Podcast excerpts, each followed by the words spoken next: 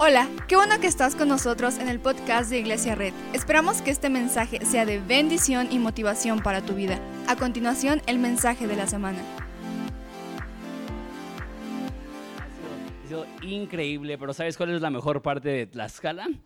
Por mucho, por mucho, Iglesia Red. Está súper, súper fregón lo que Dios está haciendo acá y simplemente conocerles. Eh, mi nombre es Jonathan, soy pastor de una iglesia en Ensenada que se llama Horizonte y Sabes, eh, es una iglesia que tiene más de 20 años, yo tengo ya nueve años de pastor, empecé a los 13 años, nada, no es cierto, este, empecé a los 21, tengo 30, este, pero ver una iglesia que está iniciando con, con, tanta energía, tanta emoción, tanto amor, tanto cariño, la verdad es súper, súper especial estar, estar con ustedes. Tengo un mensaje que les quiero dar, eso está basado en, en eh, un encuentro entre Jesús y Pedro, se los voy a leer, creo que va a ser en pantallas, lo único es que se me olvidó pasarles la versión que iba a usar, entonces voy a usar la nueva traducción viviente, entonces si traes la Biblia en tu teléfono puedes abrir esa, y va a estar en pantallas, pero va a ser un poquitito diferente lo que va a estar en pantallas a lo que voy a leer. Dice así, cierto día, mientras Jesús predicaba en la orilla del mar de Galilea, grandes multitudes se abalanzaban sobre él para escuchar la palabra de Dios. Jesús notó dos barcas vacías en la orilla porque los pescadores las habían dejado mientras lavaban sus redes. Al subir a una de las barcas le pidió a Simón, el dueño de la barca, que la empujara al agua. Luego se sentó en la barca y desde ahí enseñaba a las multitudes. Cuando terminó de hablar le dijo a Simón, ahora ve a las aguas más profundas y echa tus redes para pescar. Maestro, respondió Simón Hemos trabajado mucho durante toda la noche y no hemos pescado nada. Pero si tú lo dices, echaré las redes nuevamente. Esta vez las redes se llenaron de tantos peces que comenzaron a romperse. Un grito de auxilio atrajo a los compañeros de la otra barca y pronto las dos barcas estaban llenas de peces a punto de hundirse. Cuando Simón Pedro se dio cuenta de lo que había sucedido, cayó de rodillas delante de Jesús y le dijo, Señor, por favor, aléjate de mí, soy un hombre tan pecador. Pues estaba muy asombrado por la cantidad de peces que se habían sacado, al igual que los otros que estaban con él. Sus compañeros Santiago y Juan, hijos de Zebedeo, también estaban asombrados. Jesús respondió a Simón, no tengas miedo, de ahora en adelante pescarás personas. Y en cuanto llegaron a tierra firme, dejaron todo y siguieron a Jesús. Padre, te doy gracias por la oportunidad de eh, hablar de tu palabra, de enseñar la Biblia. Padre, te pido que nos hables en ese momento. En nombre de Jesús. Amén.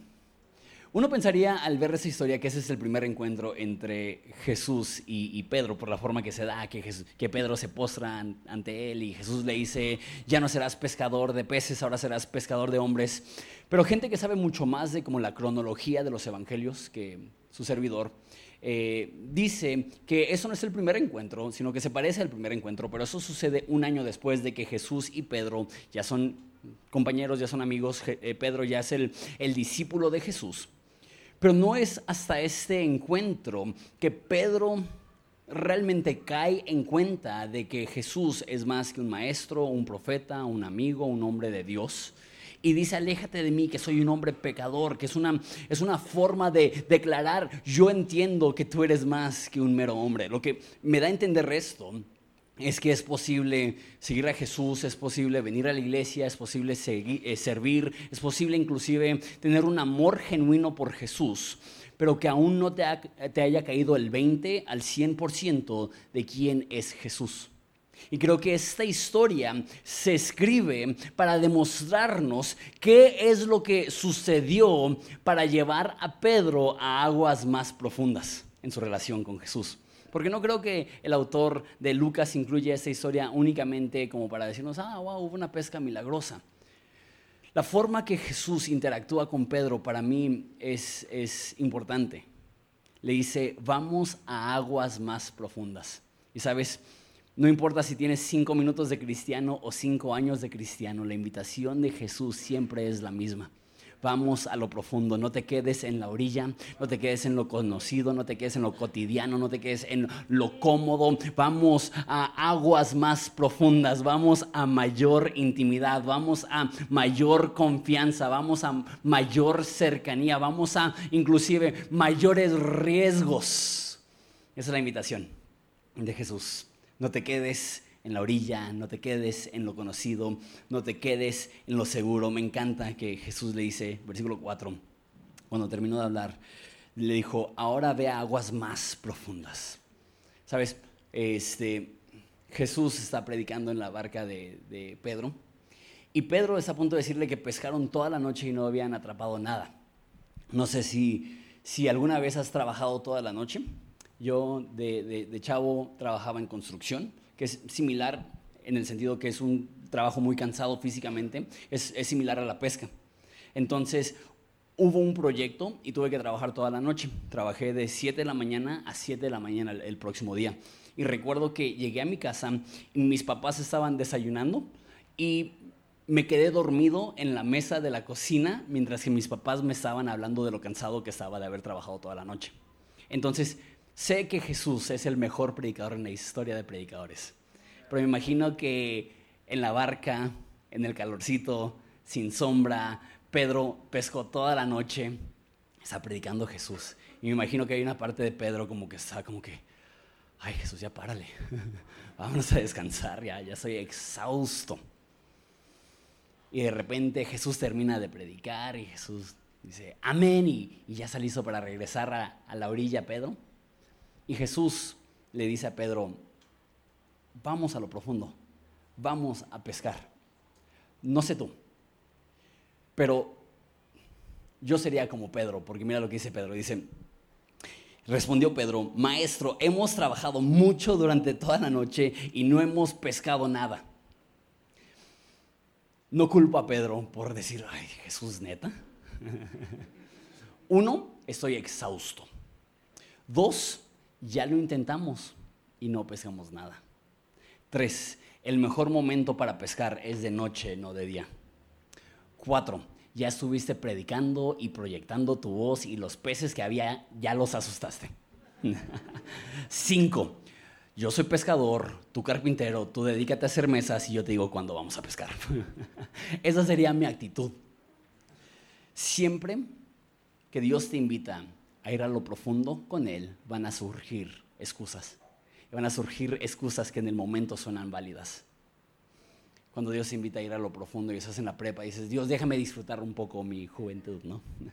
Estás en la uni y dices, Dios, es que soy tan estresado con proyectos y trabajos y sales y Dios, déjame nada más eh, empezar mi carrera y, luego te sigo y, luego Dios, deja, me caso nada más y te sigo y deja nada más tengo hijos y te sigo, deja nada más tengo hijos, hijos más grandes y, te sirvo, deja que mis hijos se gradúen de la universidad y te sigo, deja que, deja que me jubile de mi trabajo y te sigo. ¿No? Deja que disfrute mi jubilación un poco y te sigo. Y si empiezas un patrón desde ahorita de hacer excusas cuando Dios te invita a lo profundo, jamás vas a disfrutar de la intimidad que Dios tiene preparada para ti. Cuando Dios te invita a lo profundo, aunque las excusas suenen válidas, jamás hay una excusa que valida la desobediencia. Jamás hay una excusa que valida el quedarte en la orilla cuando Dios te está llamando a lo profundo. No sé, no sé cómo se ve esto en tu vida. No sé qué es lo que representa la orilla en tu vida. Pero Dios te está llamando a que tomes un, un paso de fe. Que te acerques a lo incierto, que te acerques a lo quizá peligroso, que tomes ese paso de fe, ese riesgo y vayas a aguas más profundas. Pedro tenía una excusa, pero me fascina eso. Reconoció su excusa. Toda la noche hemos pescado y no hemos atrapado nada. Y recuerda, esto no es pesca. Yo, vivo en la costa, yo vivo en Ensenada, que de hecho es un pueblo pesquero. Y de repente te imaginas como que pescar con, una caña. No, sé, si, si alguna vez has sido de pesca, ya sea en el mar o en un río o algo así. Pero es normal que tardes horas en atrapar un solo pez. Entonces cuando dices, no, pues pescaron toda la noche y no atraparon nada, es, pues les fue mal, ¿no? Pero pescaban con redes, de hecho tenían dos barcos y lo que hacían es que cada barco tenía un extremo de la red, hacían un círculo y el plan es que iban a agarrar muchos pescados y cada vez que sacaban la red, este, la expectativa es que iban a sacar muchos pescados. Eso, eso no es una, una pesca de hobby, eso es una pesca comercial. Y toda la noche, sacan la red, echan la red, la están sacando ya toda mojada y pesada y nada. No solamente eso nos dice la historia, que ya habían lavado sus redes, ya habían enjuagado las redes para quitarle toda la sal del mar y otra vez las tienen que volver a echar. O sea, hay mil excusas, pero me fascina esto.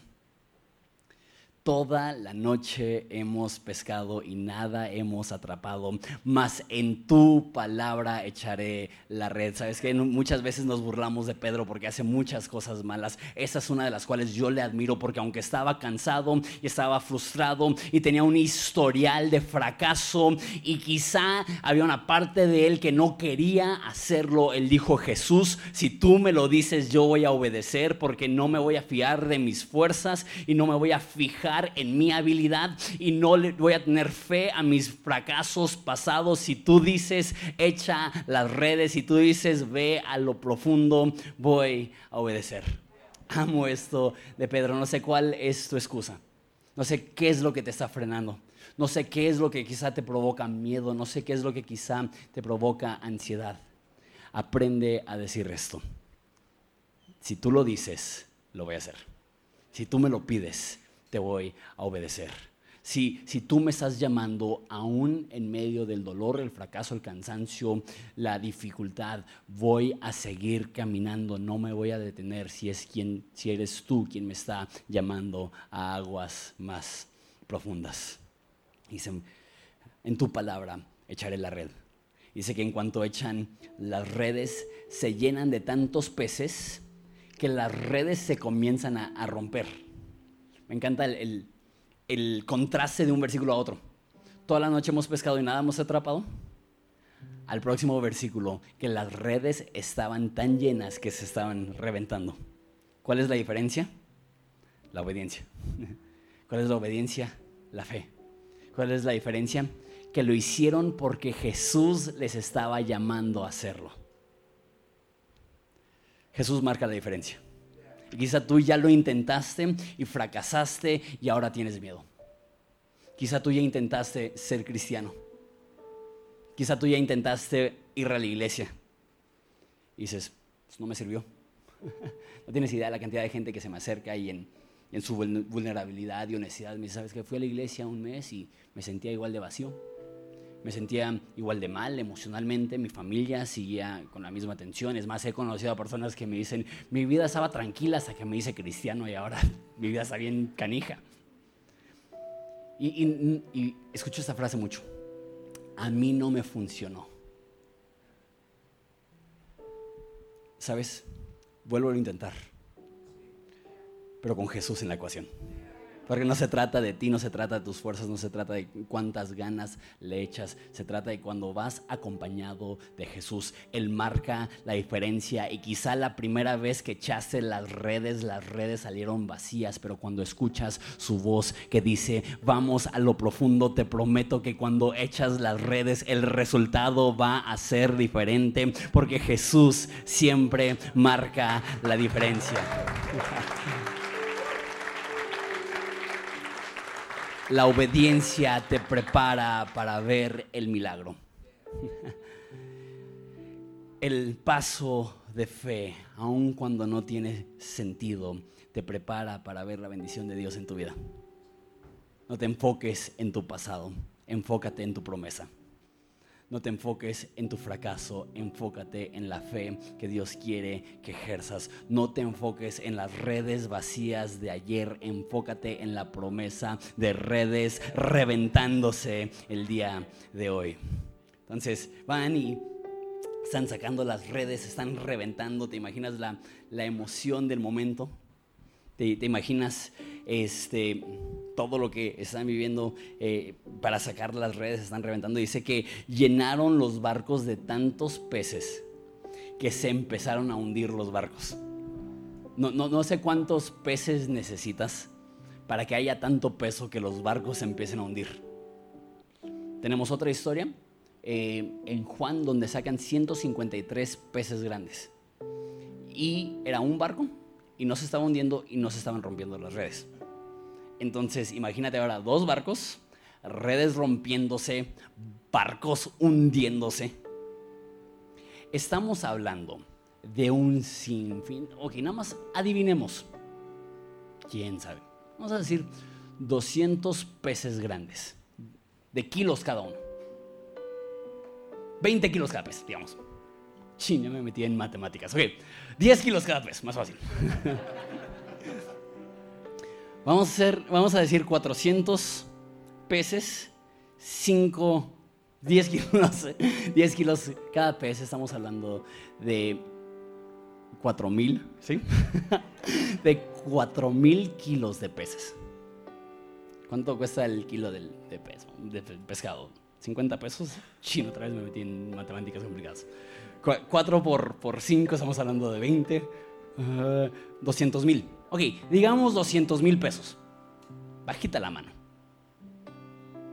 Quiero que te imagines que alguien te, te regala 200 mil pesos en un momento. Un fajo de billetes de 500, los 200 mil pesos. Quiero que te lo imagines un segundo. ¿Cómo te sentirías? ¿Qué tendrías en tu mente en ese momento? 200 mil pesos, un chorro ahí. Estamos hablando de un bulto acá de billetes. ¿Qué es lo que querías? Creo que la mayoría de nosotros celebraríamos. Creo que luego lo dices, pues, ¿eso para Coppel? y ya lo demás me voy a pasear, ¿no? Me compro un carro, no sé. El caso es que te garantizo que una provisión de esa magnitud te pondría feliz. como mínimo. Como mínimo. Pero mira la reacción de Pedro. Eso es, eso es curioso, eso es sorprendente. Eso es versículo 8. Cuando Pedro se dio cuenta de lo que había sucedido, cayó de rodillas delante de Jesús y le dijo, Señor, por favor, aléjate de mí. ¿Qué? Imagínate que alguien te regala 200 mil pesos, sí un fajonón de billetes así, te dan los 200 mil pesos y tu reacción es vete. y una persona como que, gracias quizá, malagradecido, ¿no? ¿Por qué? Ante un milagro tan chido, Pedro reacciona de esta forma. Cuando lo ves de esa forma, porque leemos tanto las historias de la Biblia y no, pues digo, aléjate de mí, soy un hombre pecador, pero ¿por qué? Y tienes que entender un poco de la cultura hebrea, que es que es muy diferente a la cultura mexicana de, cómo vemos a Dios.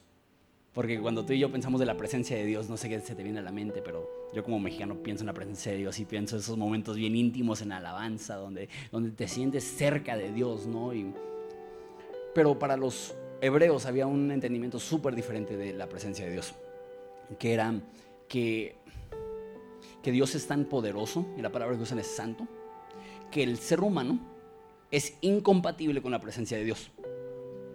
Entonces, cada vez que ves una persona en el Antiguo Testamento que tiene un, encuentro con Dios, creen que se van a morir porque no se creen dignos de estar en la presencia de Dios. Eso es exactamente lo que pasa con, con Pedro. ¿Qué es lo que estaba sucediendo en ese momento? Pedro está reconociendo, ese no es un hombre, ese no es un profeta, ese no es un mero rabino, este es Dios hecho carne. Y para la, mente hebrea es el yo tener un encuentro con Dios sería como una mosca intentar aterrizar sobre la superficie del sol. Simplemente es tanta su magnitud y tanta mi pequeñez que no somos compatibles. Por eso le provoca un, temor, le provoca un terror, le dice, aléjate de mí, soy un hombre pecador, no te merezco. Y me encanta la, reacción de Jesús. Versículo 10. Jesús le respondió, no tengas miedo. Ay, me encanta eso. Que la cultura hebrea dicta, no eres digno. Dios te destruiría si estuvieras en su presencia. Pero el corazón de Jesús es, no tengas miedo. Vengan a mí todos los que están cansados y trabajados y yo te daré descanso, yo te haré descansar. La actitud de Jesús no es una que Él está buscando el castigar los pecados que has cometido, está buscando perdonar tu pasado. Aquí no lo especifica, pero hay otra parte donde eso sucede. Dos otras dos partes muy, muy similares. Una es Isaías, que dice, aléjate de mí porque soy, un, porque soy de labios inmundos. Y dice que tomó un carbón y le tocó los labios. Y dice, no digas que eres de labios inmundos porque yo te he limpiado con Juan el, apóstol, él, cae a sus pies como muerto en Apocalipsis y dice que él pone su mano derecha sobre su hombro y dice, no temas, yo soy el que viví, morí y ahora vivo por los siglos de los siglos y tengo las llaves del Hades, que es lo que está diciendo, no tienes que tener miedo porque yo puedo resolver tu pecado. Esta maldad en ti que te provoca temor al acercarte yo vine para resolver eso. Esa vergüenza que sientes al intentar acercarte, yo vine para borrar esto. Dice Primera de Juan que para esto vino Jesús, para que no tengamos que huir de Él en vergüenza en el día de su venida. Cuando tú sientes temor, cuando tú sientes que no eres suficiente, cuando tú te sientes débil, cuando tú te sientes cansado, cuando te sientes lleno de vergüenza, de culpa, de frustración, porque sientes que no das el ancho, porque sientes que no eres tan espiritual como la persona a tu lado, porque ves la Biblia y dices, chino, si hay un sinfín de cosas que quisiera hacer y no ha alcanzado serlo. Recuerda la voz de Dios al pecador. Pedro, no tengas miedo, no tengas miedo. Recuerda la voz de Dios a Isaías, yo limpio tus labios. Recuerda la voz de Dios a Juan, no tengas miedo. Yo ya viví una vida perfecta. Yo ya morí una muerte en tu lugar. Yo ya resucité para garantizarte la vida eterna y tengo las llaves del infierno, de la muerte, del Hades. No tengas miedo. Yo tengo todo lo necesario para resolver tu problema de culpa, de condenación de vergüenza y de pecado. recuerda eso, recuerda eso. No se detiene ahí. No dice únicamente, no temas. Le dice, no temas, ahora serás un pescador de hombres. Y no sé tú, yo no soy nada cursi. Bueno, sí puedo llegar a ser un poco cursi, pero esto se me hizo como que cursi de más. Ver a un pescador y decirle, ya no vas a pescar hombres, ahora vas a pescar almas. Así como que, ay, cosita, ¿no? Así como que se me hace muy cursi.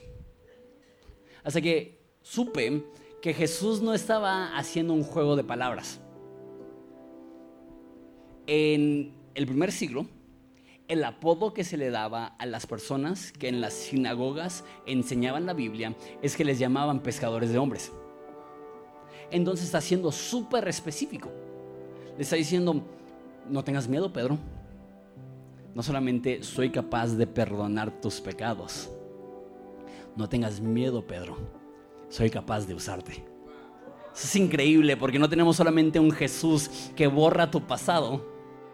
No solo tenemos un Jesús que remueve tu culpa tenemos un Jesús que es capaz de usarte aún con todas tus inseguridades, aún con todos sus problemas en tu pasado, aún con tu historial. Jesús dice, no tengas miedo, te voy a usar, vas a enseñar la Biblia a otras personas, vas a hacer una diferencia, vas a hacer luz en tinieblas. Jesús no solamente te invita al perdón, Jesús te invita al propósito. Jesús no solamente quiere perdonar tu pasado, quiere darte una nueva visión para futuro y quiere hacerte saber, no, tengo, no solamente tengo la capacidad de perdonarte, tengo la capacidad de usarte. No sé quién eres, no sé cuál es tu historial, no sé cuál es tu trasfondo, no sé cuáles son tus inseguridades, no sé cuáles son tus inconstancias. Dios puede usarte. Dios quiere usarte. Y cuando tú llegas y en tu inseguridad no sabes qué decir, Jesús dice, no temas, yo te haré pescador de hombres. Sería chidísimo que la historia terminara ahí. ¿Por qué? Porque tiene sus 200 mil pesos. tiene su perdón de pecados y tiene su propósito. ¿Qué más quieres? Tu milagro, salvación y propósito. Vámonos ya a la casa. Pero la historia no termina ahí. Hay una línea más que, que es la más intensa. Que es el versículo 11. En cuanto llegaron a tierra firme, firme, perdón, dejaron todo y siguieron a Jesús. ¿Qué significa esto? No solamente recibieron un milagro, no solamente recibieron salvación, no solamente recibieron propósito, sino que tuvieron que sacrificar algo. Y ese es el, no sé si lo podemos llamar problema, pero llamémoslo así. Ese es el problema del cristianismo, que es imposible tener propósito sin tener también sacrificio. ¿Y qué es lo que tuvieron que sacrificar? Lo, Pedro dice, lo hemos dejado todo. Dejaron casa, familia, negocio. ¿Sabes qué es lo que más me llama la intención? Dejaron la pesca milagrosa. No sé tú, yo soy súper práctico. Yo diría, Jesús, me fascina este rollo de pescador de hombres. Démosle, jalo. Dame 24 horas, vendo los pescados y nos vamos con las bolsas llenas. Pero fue tanta su urgencia de decir, va, que estaban dispuestos aún de desprenderse de los milagros del pasado, confiando en las promesas para el futuro. Dios te invita al propósito, pero ese propósito va a venir acompañado de sacrificio. No sé qué vas a tener que sacrificar. No, no sé qué te va a costar. Como te digo, sería padrísimo que la historia terminara. Milagro, salvación, propósito. Pero va así. Milagro, salvación, propósito, sacrificio. Porque una persona que entiende todo lo que Jesús ha hecho por ellos toma esa decisión. Jesús, no hay nada que no estoy dispuesto a hacer, no hay nada que no estoy dispuesto a ceder, no hay nada que no estoy dispuesto a sacrificar para que más personas puedan verte, para que más personas puedan conocerte, para que más personas puedan tener ese milagro, salvación y propósito que yo he recibido. Ese, domingo me toca predicar en Horizonte acerca de la obediencia. Y uno de los temas que es bien curioso bien raro. Es la voz de Dios. No sé cuánto tiempo tienes de cristiano, si eres un cristiano nuevo, espero que eso no te saque de onda. Pero hay algo que se llama la voz de Dios. Y no es que Dios abre los cielos y se escucha audiblemente, y no es que Dios te manda un WhatsApp, dice claramente. Pero si tienes tiempo de cristiano, tú has escuchado la voz de Dios. Tú has escuchado el, mandamiento de Dios para un momento específico. Y no es que lo leíste en la Biblia, es que ibas en el transporte y Dios se dijo, háblale a esa persona. Es que estaba sentado en la iglesia y Dios dijo, pon ese billete en el sobre de la ofrenda. Es que estabas en una relación y tú dijiste, y más bien escuchaste la voz de Dios que te dijo, esa no es la relación que yo tengo para ti. ¿Qué haces? En esos momentos. Porque no es como que puedes ir a la Biblia y que la Biblia diga, esos billetes, ponlos en el sobre, ¿no? Esa relación, córtala. Es un impulso, es una inclinación. Pero tú sabes, si eres cristiano, cuando es la voz de Dios. Quizá eres un cristiano que recién va empezando y te va a tomar un proceso de descubrirlo. Si ya tienes tiempo de cristiano, tú has escuchado la voz de Dios diciéndote, haz esto. La pregunta es, ¿qué vas a, qué vas a hacer? No, Dios, es que... Vas a decir, toda la noche he pescado y nada he sacado, más en tu palabra echaré la red. Y si tú me estás invitando al sacrificio, sé que no me vas a soltar, sé que no me vas a abandonar, sé que va a ser para mi bien y sé que la obediencia siempre desata el propósito en mi vida y cuando Dios te pide que cedas algo es porque siempre tiene algo mayor, algo mejor, algo de mayor impacto para tu vida, para hacer una diferencia para las demás personas. Tienes que estar dispuesto a desprenderte para aferrarte a aquellas cosas que Dios tiene para ti. ¿Por qué no te pones el pie un, un segundo? Estoy terminando. Quiero que cierres sus ojos, nada más un segundo. Si me puede acompañar la banda. Ya te lo puedes llevar. Qué bonita música, relajante.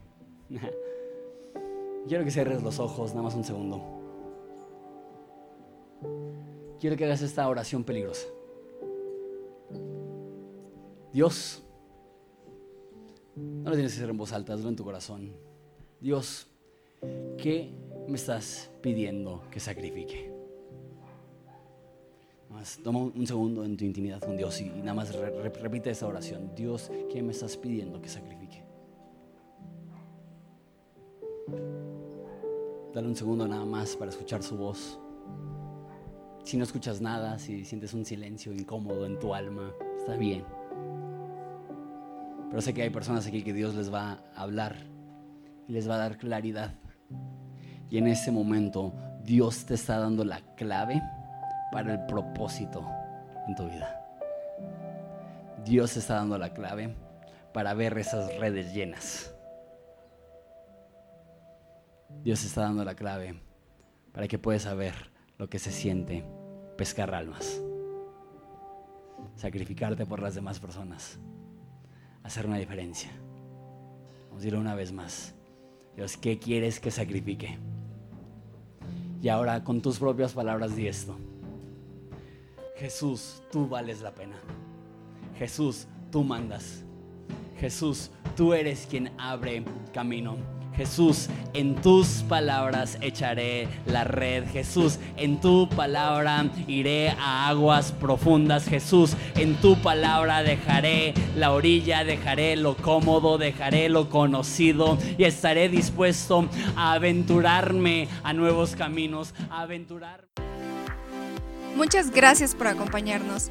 Subimos contenido semanalmente, así que suscríbete y síguenos en redes sociales. Te dejamos los links en la descripción. Nos encanta pasar tiempo contigo, así que si estás en Tlaxcala no olvides visitarnos este domingo.